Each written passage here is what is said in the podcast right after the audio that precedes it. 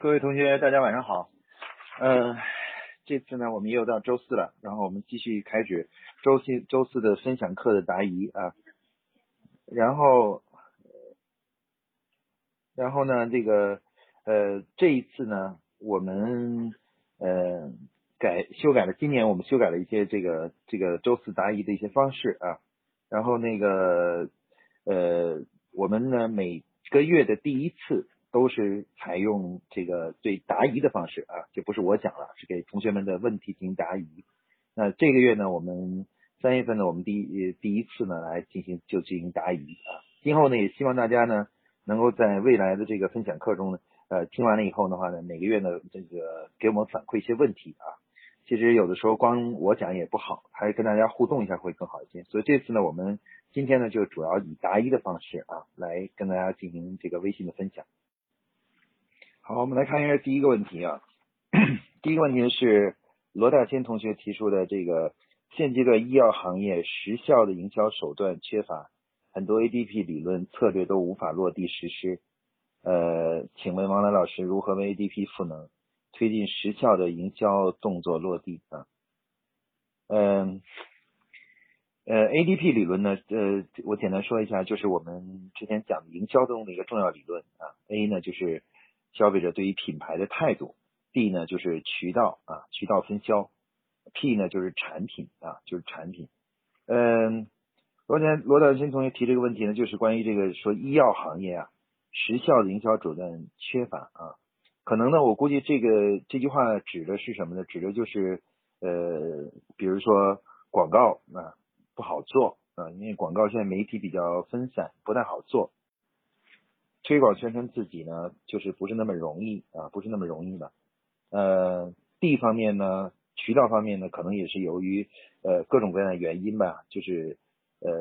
比如说线上销售，线上销售对实体的实体网络的影响啊比较大。比如说现在很多消费者买药或者买这个医药行业的这个去都是在线上买啊，我不知道这个。因为呃罗同学提这个问题啊，他是比较概括，就是比较笼统啊，时效营销手段缺乏，我不知道他指的是时效营销手段指的是什么啊？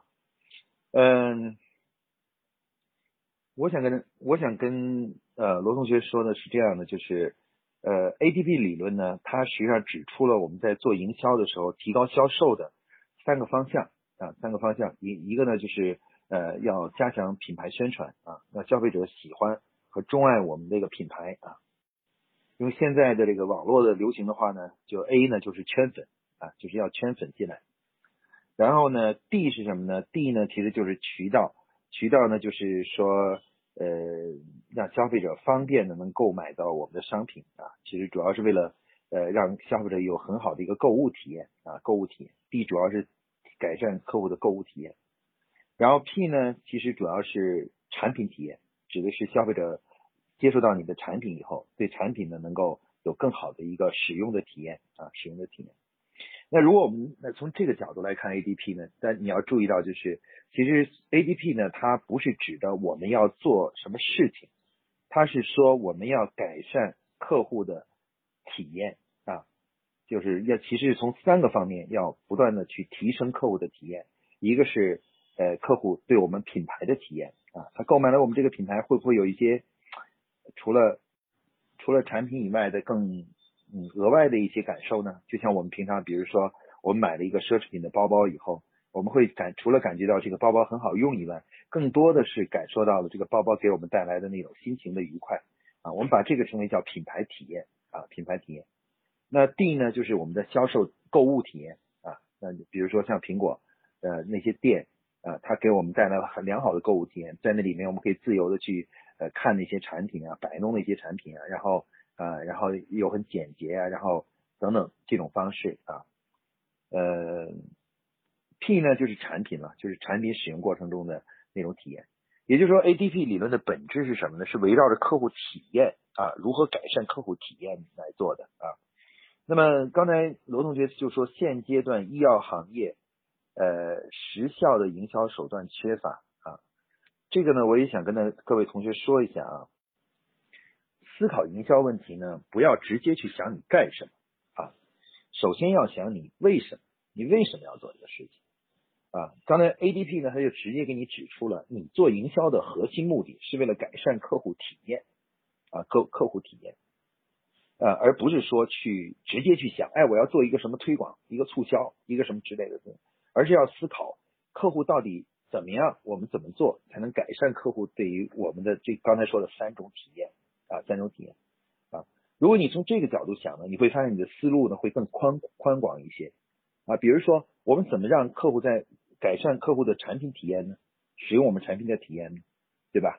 我直接我举一个简单的例子吧。呃，之前我们以前合作的一家企业是做这个树胶的，呃，做这个做胶水的。这个胶水呢是用来干什么呢？是用来做这个做这个什么的？做呃这个粘那个鞋的啊。他的他的客户呢都是一些生产鞋的企业啊，鞋的企业。他们也是跟我说同样的东西，他们说我们不知道该怎么做营销，因为反正我们就客户的那些，他们每年生产的鞋就那么多，然后呢，他们每双鞋要多少胶水也是固定的，呃，那我们怎么做营销呢？然后他们就不知道该做什么，因为他们觉得好像没什么好做的，客户就是要这个胶水，我就给这个胶水就是了。后来我上次跟他们说，我说你们不要想这个问题，要去思考怎么让客去研究客户的使用体验、购物体验以及品牌体验，然后然后呢？这个让客户呢，就是呃研究呢客户怎么样能改善客户的体验。于是呢，他们到现场去研究了客户的这个这对这个胶水的应用啊，就是胶客户是怎么样把这个胶水用在粘这个鞋上的啊，把这个鞋底和这个鞋粘在一起的。结果他们发现了，研究就发现了很多客户在使用中存在的问题啊，使用中存在的问题，比如说呃客户有他们给客户提供的是一个大桶大桶的胶水。在倒的时候呢，就很容易不小心就就胶水就溢出来啊，就倒到地上，然后直接倒到地上也就很难清理，因为因为这个胶水很粘，一旦粘到那个地板上就很难清除掉。结果他们就看到客户就是粘粘合这个部分的时候呢，地上的很多很多胶水，既浪费了原材料，同时呢又环境又搞得很脏，你知道很脏啊。然后于是他们发现这一点以后，回去以后他马上就做了改进，改进了以后呢，就是把给这个胶水的设计了一个很。容易控制的一个，就像我们那个洗发水一样的，一压那个胶水就能够出来，然后呢定量的去给呃这个把胶水从那个罐子里弄出来，然后同时呢，他们专门给客户配了一个清洗这个胶水的、清洗地板的这么一个清洗清洗剂，哎，如果发现倒到地上了的话呢，可以用那个清洗剂很轻松的将那胶水洗掉。这个改进使客户感得到了一种感受，就是使用起来感受体验更好。于是他们的销量也得到了提升，客户的忠诚度也得到提升啊。那么我想跟跟这个罗同学说的，跟所有的同学说的是，我们做营销者一定要记住我们的目的是什么？我们的目的不是想出各种所谓的新招来啊，就是大家没见过的新招来。我们的目的其实不是招数新与不新，而是要我们的目的是要让问自己。我做营销的这种方式，客户会不会感觉更好？那如果你弄不清楚的话呢，你就去做做调研啊，因为你只有走进客户、接触客户的时候，你才知道你怎么做才能让客户的体验更好。很多企业之所以营销手段就是这个缺乏，其实主要原因是因为不愿意去做客户的调研。对客户的了解呢，离离客户越来越远，坐在自己的办公室里头去开会讨论，我们明年该怎么做啊？或者是要不就抄袭竞争对手，我们的竞争对手或者同行业的人去做法啊，而始终忘了一个，我们做营销的根本目的是去改善和让客户有更好的体验。所以说呢，ADP 所谓要想落地产生实效的营销动作，最重要的就是需要去接近客户。了解客户的需求啊，只有你对客户的需求了解了，你才能够真正找到所谓有效的营销动作啊，有效的营销动作啊。其实这个营销动作往往不是不是这个什么，不是这个就是呃，我们看起来好像那种高大上的东西，它往往是一些特别简单而又基础的动作。我再给大家最后讲一个案例，作为这个问题的一个结束啊。我们之前接触了一家企业呢，是做这个电缆的啊。就是做电梯的电缆的这样一家企业。那大家知道，电梯的电缆呢是有长有短，有粗有细，然后配每台电梯都要配很多这个电缆，然后那个电梯上下的时候呢，跟着那个电梯一起走的。那么，嗯，他们也当时遇到的问题也是一样，他们说王老师，我们不知道该怎么去改善客户的体验啊，那尤其产品体验、宣传体验啊。然后呢，嗯，我们当时研究了以后发现呢，他们首先他们那个这个产，首先他们的品牌的那个 logo 呢是一个类似像一个电视塔一样的那样一个 logo。那个 logo 呢是文化大革命那个阶段时候那类型的那种 logo，显得很非常的老旧啊老旧，所以他们首先就改变了一个他们的这个这个 logo 啊，那 logo 使用的是什么？就类似像那个我们手表里那个 omega 啊 omega 那个那个形状改成那样一个 logo，红色的一个 omega omega 啊，然后他们的品牌名呢也改名叫奥美格奥美格啊奥美格电梯电缆。首先，从这个改变了以后呢，客户呢看到以后呢，会觉得这个产品牌呢比较科技感比较强，而且呢会有国际感啊国际感，客户的体验会改善的，这就叫品牌体验的改善。然后同时产品体验呢，他们就接近了客户做了研究，结果研究发现呢，原来他们给客户提供电缆的时候呢是这样的，客户说我要这么粗的电缆，我要三十米或者我要五十米，他们就会拿一个大的电缆轴啊，把那个线绕在上面，直接发给客户。那客户呢，在装电梯的时候呢，必须要现场去剪这个剪这个线，把这个线剪断，然后再把头拨出来，然后再接，时间会很长，因为这个这么粗的线缆剪断，然后再去拨，然后再去连头，非常麻烦啊。结果呢，他们看到这个客户在使用过程这个问题以后呢，回来以后他们就在研究，哎，怎么让客户使用起更方便呢？哎，其实后来他们很快就找了一个办法，他们呢把市市场上的各种电梯的型号全部调研一遍，把需要的线的长度。啊，不同层需要的长长度，还有这个就是主要的线线材的粗细，全都弄清楚了。那么客户以后未来下单的时候，只要客户一告诉说我要装什么电梯多少层的，只要一说，他们在场内就将所有的电缆，不管粗的细的，全都剪到指定的长度，两边的头全部焊好，然后然后呢，并且把所有这一组呢装在一个箱子里面，啊一一个箱子配一部电梯。然后呢，只要客户到了现场之后呢，只要那个对好这个这个编号，打开箱子马上就可以安装啊，为客户节省了将近一个星期的剪线和剪线剥线的这种过程啊。那这客当然他们马上就得到了客户的认认可啊，因为他们给客户提供更好的体验啊。所以说呢，我们可以看到呢，就是呃罗同学这个问题其实是影射了一个我们在过去啊在营销领域的很多同学的一个大问题，我们老是在直接去想我们要。有什么新的招数？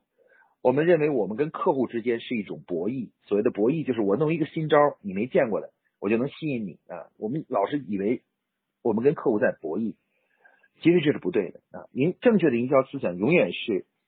从怎么让客户有更好的体验出发啊，来倒推我们该做什么啊，倒推该做什么。所以说，只要你真正的理解了 ADP，理解了消费者。然后呢，认真的去贴近自己的客户，去调研他们的需求的话，营销手段自然就，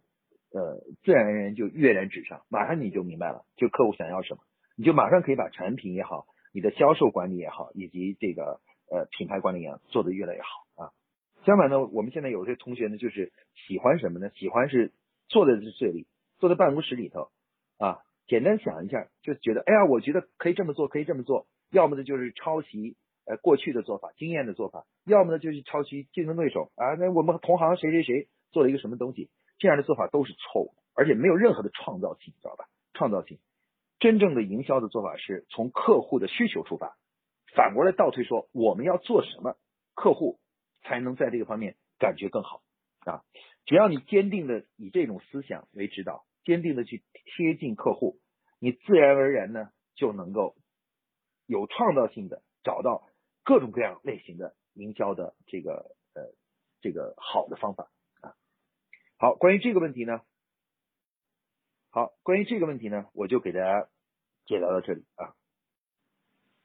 呃，好，下面我们来回答第二个问题啊，这个是胡杨勇士同学呃提问的，说电商平台可不可以用品牌思维去做？这是第一个问题啊，第二个问题是电商平台能不能塑造出溢价啊？这是第二个问题，第三个问题是。第三个问题提的很好啊，他说其实现在的电商平台，京东也好，呃，这个包括这个，嗯，呃，还有这个淘宝也好，呃，其实只解决了早互联网早期，也就是网络销售的市场空白和刚需。那么未来电商是不是会有变革？比如说品牌化的精品美学电商，这会是趋势啊。嗯，咱们一个一个来说，先回答第一个问题啊，就是电商平台是可以是否可以用品牌思维去做？世界上的任何的商业活动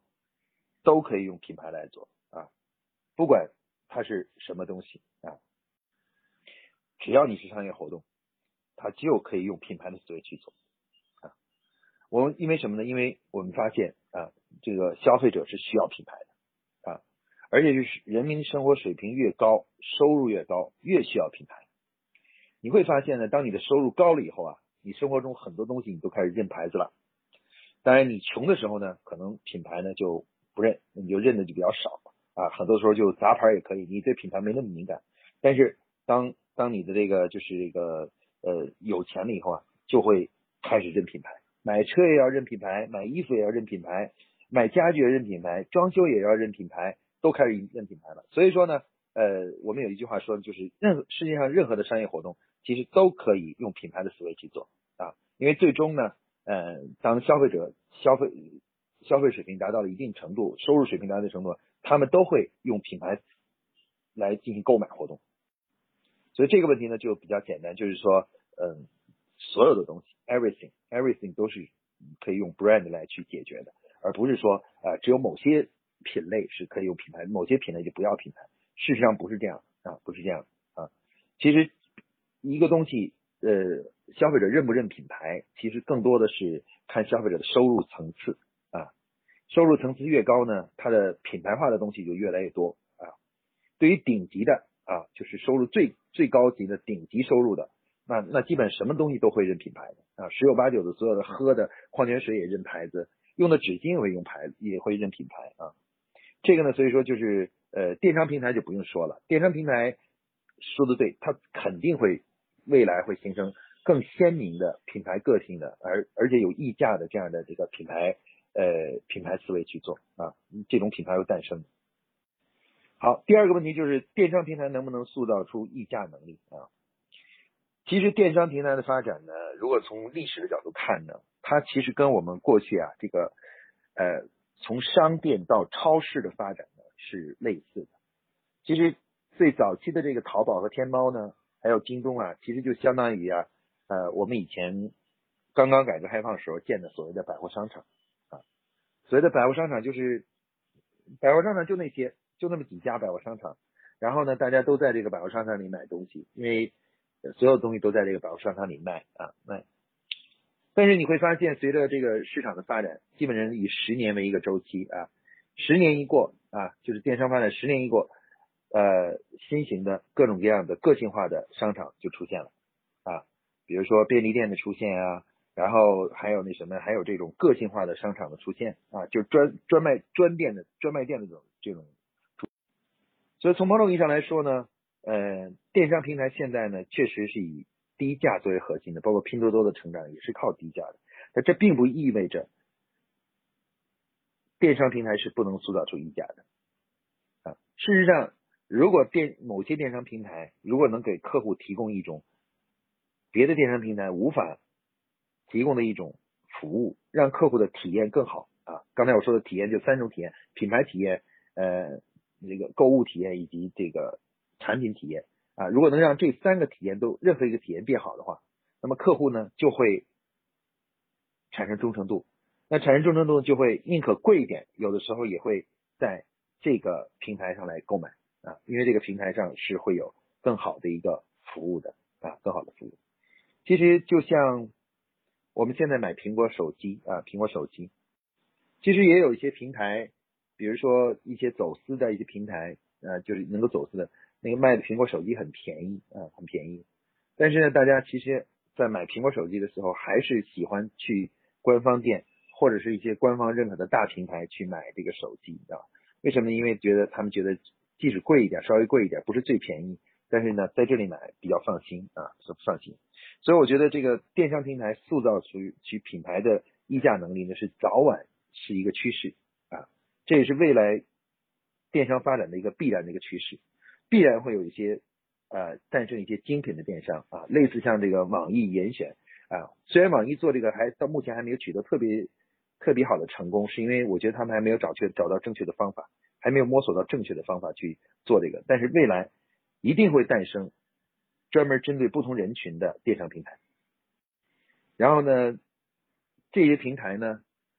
它的价格就是不不便宜的啊。其实，在我们生活中，我们可以看到有些高端的百货商场啊，里面卖的东西都很贵，其实都是贵的。如果如果说便宜，他们一点都不便宜。但是呢，呃，有那么一群人就喜欢在那里去购物啊，去购物啊。所以说，其实这个电商平台呢，其实未来跟历史一样，电商平台无非无非是把线下的购物的那种过程搬到了线上啊，搬到了线上啊。所以说，其实最后呢。还是会什么呢？还是会能够形成溢价的。好，最后一个问题呢，就是国内电商平台主要解决的是互联网早期到现在的市场空白与刚需啊。这句话说的很好，很到位啊，非常到位的一句话。这是对我们现有互互联网发展的一个非常重要的定义。就是实际上我们现在是互联网的整个发展是解决了大众消费普及的问题，就网上消费普及的问题啊。也就是说我们。前面这几个网站，这个京东啊，那什么拼多多，还有这个什么，他们解决的只是消费者在网上购物的这种消费模式的普及啊普及。但是呢，从市场的发展来讲呢，呃，马上在市场普及之后，就大家都都这样购物以后，很快呢就会进入到消费的升级啊，就会消费者会提出更多的对网络购物的需求啊需求。再进一步呢，就会进入到消费的分级，就会消费者会有有所区分。某些人呢，买东西的时候呢，就只会在这样的一个平台去买，他他信任这个平台，你知道吧？信任这个平台，在这个平台去购物啊，去购物。所以说呢，呃，最多估计十年啊，十年之内，互联网的这个平台呢，将会出现分级和多元化，也就是说，个性化的平台会诞生啊。比如说化妆品的个性化平台啊，服装的个性化平台，然后呢，这个呃这个食品的个性化平台啊，个性化的平台，其实这样的平台都是机会啊，都是未来的市场发展的机会，因为呃现在我们有些人做这个东西，但是做不起来的一个重要原因是什么呢？是因为呃第一是我们现在还是处在消费普及的。第二个是更多的是什么呢？是他们没有理解说，如果你要做一个个性化的平台，你的个性化平台必须比这个，呃，必须比这个什么，比这个大平台呢，具有特色，要有核自己的核心竞争力。我观察很多这样的平台，他们往往是没有核心竞争力的，就是卖的东西基本上在大平台上都能找到。那如果是这样的话呢，其实你就没有存在的必要了，对吧？所以你这里提到的所谓品牌化的精品美学电商，嗯。我个人认为，呃，精品美学啊，你可能这是你对于这个未未来发展趋势，就是一个产品要精，第二个产品要美啊，就是符合这个艺术审美的这个东西啊。呃，我不能，我无法判断这是不是个趋势，但我我我知道的是，消费必然分级，一定会有一个消费群体慢慢会在购买某一类商品的时候会忠诚于某一类的平台，就平台会分为个性化的平台，会诞生个性化的平台啊。而不像现在呢，就是这种像京东啊、天猫这种，实际上就是一个超级百货商场啊，超级大超市，就是这样一个商场啊，而不是这样的一个东西，一定会有那样更聚焦的一些平台啊，所以我希望，我觉得这个是一定会的，所以希望你能够能够抓住这个趋势啊。呃，如果有想在电商平台上做一些什么事情的人呢？嗯，同学呢，其实可以考虑现在就可以开始思思考和策划了啊。一般我估计大概十年之内，这个电商平台会有很多个性化平台诞生，个性化平台啊，就就是某一类商品的这个这个平台，就像我们现在食品专卖店，呃，服装专卖店，它是这样的形成专卖店的这种这种平台啊。消费者在这里的购物体验会更好，因为我买服装的时候，这里面所有都是服装，而且服装的分类分的特别好，然后让我能够。呃，包括品质啊，什么控制啊，然后包括的那个服装的种类啊，都可以更多的吸引我，我就不会再去像京东啊，嗯，淘宝这种大平台去买了，知道吧？啊，就买这买这个东西了。那事实上，我估计，嗯，很有可能，很有可能就是天猫与京东这样的大平台，未来将遇到一个有一段时间会遇到一个很大的下滑啊。不过这个这个时间过呢，可能要十年啊，估计要十年的时间。好，好，这个问题呢，我都就给大家解给给胡同学解答到这里啊。好，下面我们回来第三个问题啊。第三个问题是由张同学提出的，就是新项目的运营短时间内无法按照营收考核的话，按过程指标又怕太容易达到或或者造假，这个应该如怎样考核呢？还是每个月定不同的考核指标？啊，这个问题提的也挺挺好的一个问题啊。呃，确实是这样的。比如说我们过去经常做的东西呢，我们对这个指考核指标会比较清晰。尤其是做销售类的工作，你可能可以用这个营收作为一种考核。但是呢，嗯，如果比如我们上面上一个新产品，或者做一些或一个做一个什么样的事情，那我们就没法用这个营收来考核。那我们用什么来考核呢？其实他这个问题就是用什么来考核呢？这个事儿呢，我们就得简单的说一下项目对项目管理的理解啊。其实一个企业呢，每个企业都关心自己的销售收入，就是销售啊，包括利润、销售，我们都关心这个。但是呢，你要注意到，就是虽然我们公司里所有的部门做的事情，归根到底呢，肯定是为了销售。但是呢，如果你要论述每一个人做的每一件事情如何跟销售有关联呢，你却无法建立起一个特别清晰的关联度。比如说，人力资源部去招的招了招聘了员工，对员工做了培训，那他们这个工作到底对跟销售有什么直接的关联性呢？你会发现是没有的啊。然后你你比如说，呃，市场部做了一个市场调研，那这个市场调研做了以后，这个像这个项目，它跟销售有什么直接关联呢？你应该怎么样跟他下一个业绩的指标呢？你发现你也很难界定这个东西啊，界定这个东西。所以说呢，这就导致了一个问题，就是说，销售指标从某种意义上来说，它是我们所有工作共同奋斗的一个终极目标，啊，就是终极目标。就像我们我们党奋斗的终极目标是实现共产主义，对吧？但是你不能把生活中的每一件事情做的每一件事情定的目标都跟共产主义连在一起啊。你都说我我我做这一件事情实现共产主义实现了百分之多少？你不能这样去去探讨这个问题，对吧？所以说呢，我们要认识到一个问题呢，就是项目的管理基本上是不可以使使用营收作为考核指标的，不管是什么样的项目啊，不管是什么类型的项目，用营收来考核呢，都存在问题啊，都存在问题。其实正确的考核呢，都是应该结合这件事儿啊，就这件事情到底是什么样的事情。来最后考核，比如说我们在二战期间，二战期间的话呢，所有战士的努力呢，都是为了打赢这场战争啊，打败希特勒，打败德国，对吧？那这时候呢，呃，我们就有人就策划了一个叫刺杀希特勒的一个行动。那你给这个行动定目标啊，这个行动就是一个项目，叫刺杀希特勒。那你你给这个行动定目标，你总不能定说这个目标就是打败德国，解放全世界，你总不能定这样的目标吧，对不对？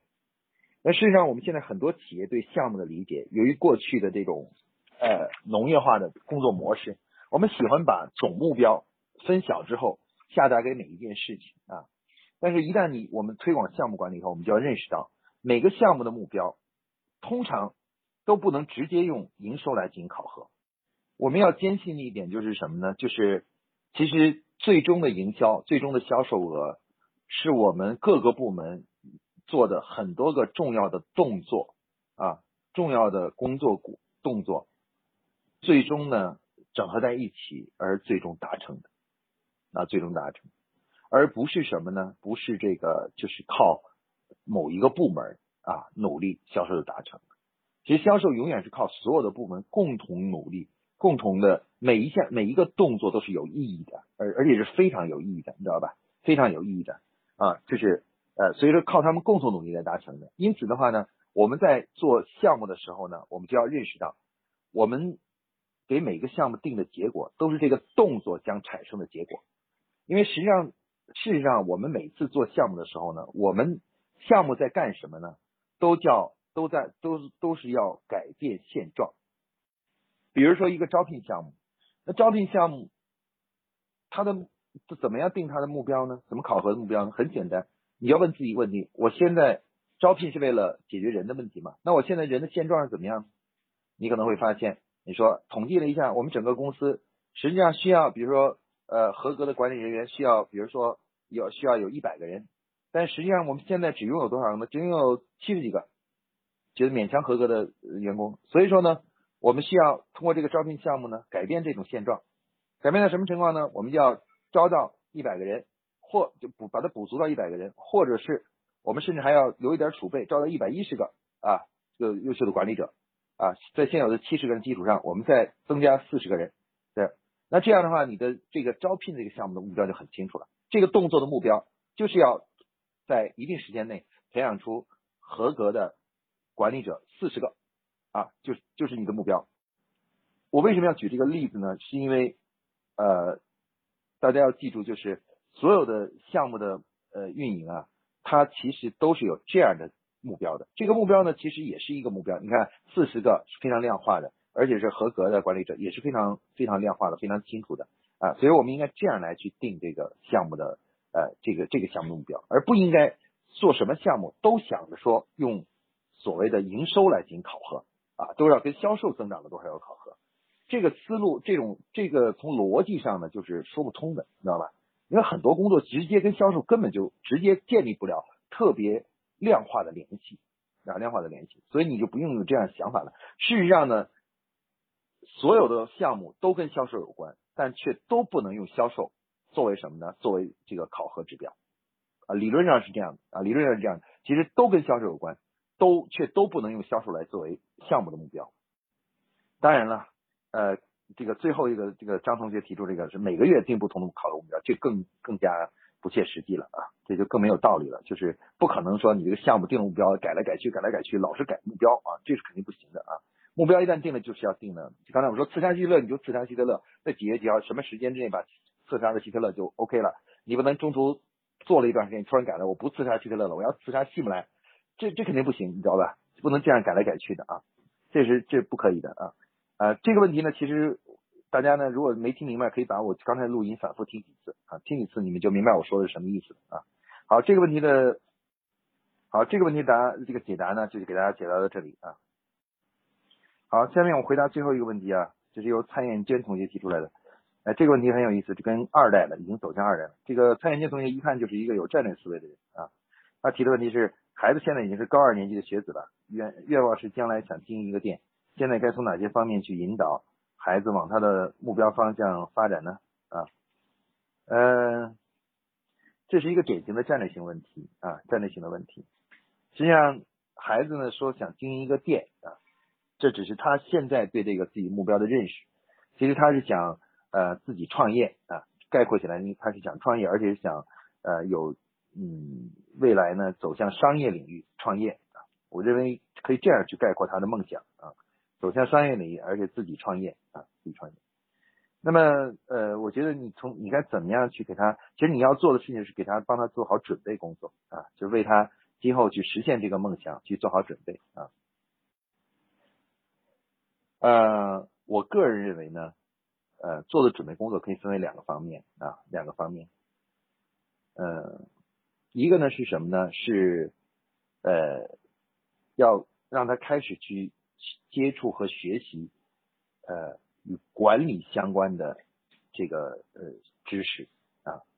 就是关于一个公司是怎么样运营，包括它是怎么赚钱的，怎么样能持续发展下去的啊啊，包括呢一个企业的组织结构是怎么样构建起来的，然后这些结构怎么样互相配合，最后达成的。那么这个学习呢是呃跟管理相关的啊，其实主要是让他去了解一下。商业的这么一个组织啊，它是怎么运营的啊？其实呢，主要原因是因为我们国家现代的教育啊，偏重于自然科学知识的教育，社会科学和人文学的知识教育呢是比较薄弱的啊，非常薄弱，比较薄弱。在这种情况下呢，孩子如果一去创业的时候，面临的最大的问题就是他们也许懂一些科学知识，但是严重的缺乏对于社会、对于与人打交道、对于组织的认识。所以说呢，你首先就要让他去接触一些学习，参加一些这种呃管理类的学习啊，比如说对企业运营规律啊，呃这个呃企业运营中的一些一些重要的组织组织管理的一些规模式啊模式，比如怎么样组组织架构啊、薪酬体系啊。啊，这些都是他今后创业的时候一上来就会遇到的问题，知道吧？包括一些财基本的财务知识啊，啊，企业的运营的财务管理、财务方面的知识啊，财务税务的一些知识，其实这都是必要的啊，这是跟企业未来管理相关的啊。这是第一类的准备工作啊，就是其实其实这也是我们孩子们就是孩子们创业的时候最缺的，就是孩子们其实是有冲劲儿、有创造力、有这个勇气，缺的是什么呢？缺的是对。组织管理以及社会学知识的这种严重的缺乏，你知道吗？严重缺乏。所以说，为什么大学生的创业的成功率很低很低呢？是因为他们实际上就有缺陷的。当他们去创业的时候，他们就是以带着严重的缺陷去创业的。所以实实际上成功的完全靠运气啊，运气好了，呃，也许他们就能成功。但是大多数人其实最终一定会失败的，是因为他们是严重的有缺陷啊。我觉得蔡元军同学。提出这个战略性的问题还是挺有意思的，就是如果你想让你孩子帮助你孩子实现梦想的话，你一定要认真的思考他缺什么啊？那我个人认为，孩子们缺的最重要的排名第一位的就是这个对于组织管理啊、社会科学、人文科学的理解啊。除了让他去参加这样的培训、读这一类的书以外呢，可以让他考虑让他看一些有有很很好的一些历史剧啊、历史的电视剧，比如像。之前的什么走向共和啊，呃，大国崛起啊，呃，这个还有这个什么就是大秦王朝啊，大秦赋啊，啊，这个等等这样的电视剧啊，通过看电视剧呢，实际上是对社会科学、历史、文学、历史就是人文科学啊有一定的了解，对组织管理的复杂性以及它里面遇到的问题有一定的了解，再加上参加一些管理学的学习和这个就是呃。和这个就是呃一些基本的商业层面的一些学习啊，通过这个为他做一些准备工作。我认为这个准备是最重要的。其实其他的准备即使没做，只要这个准备做了，孩子已经为未来去自己创业做好了主要的准备工作了啊。其实呢，关于专业层面的啊，比如怎么做营销啊，怎么做产品啊啊，这个呢其实也是一个很重要的准备工作啊，要学习一下怎么样去。呃，了解客户的需求啊，怎么样将需求转化成产品啊啊，然后怎么样良好的推广自己的产品，然后最后将它卖出去，你知道吗？这是营销类的一些知识的准备工作啊，这跟组织类是不太一样的。组织类主要是面对人，营销呢主要是面对消费者，面对客户啊，面对客户。那这个呢也有一系列的课程，如果他你要让他做好准备呢，这是他第二类需要学习的东西啊。相反呢，我个人认为呢，就是呃，其实在这个年纪。也不必要去现在就帮他选定具体做什么啊，因为等到他真正大学毕业了，走上工作岗位，又是若干年以后了。若干年以后呢，即使你今天想好这个机会，可能到时候呢，他也改变了啊，他也改变了。所以说呢，我认为呢，对对于他来说呢，最好的准备工作呢，就聚焦在两点上啊，一个就是组织管理的知识准备和呃这个思想的准备啊，另外一个呢就是营销的。啊，就怎么样做商业活动，怎么样推广自己的产品，做产品这方面的呃工作知识的准备啊，如果能在这个未来的几年里头能够呃做好这个储备呢，那就最好了啊。那我觉得就是呃我们现在很多这个企业家呀很有意思，就是都是自己已经创业啊到了一定程度，然后再去参加培训啊。当然，正确的过程其实应该是让孩子们在创业前就去接受学习。啊，有一些基础的知识储备，再去实践。那实践有了一些感受以后呢，倒过来再来参加学习，那就能学能够升级啊，对他的知识体系升级。那这样来回来去的学习呢，就可以把他们的那个思想基础还有能力基础啊打得很扎实啊。所以我的建议呢，就是这两个方面的啊，两个方面的这种准备工作啊，准备工作啊。当然，所以说这就很有意思了，就是呃。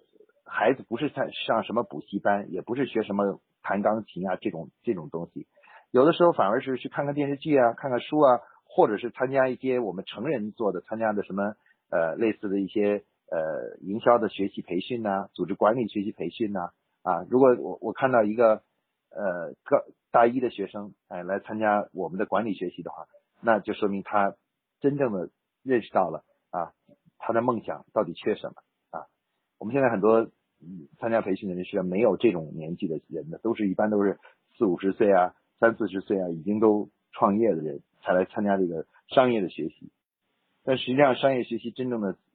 中呢，应该有一部分人是年轻人还没有创业的人来去学习，为他们的创业做好准备啊，做好这思想准备。总之呢，我认为呢，可以从这两个方面啊，这两个方面去来思考，就是怎么样给孩子帮助孩子打好这个基础。关于这个问题呢，我就简单给你回答到这里啊，好吧。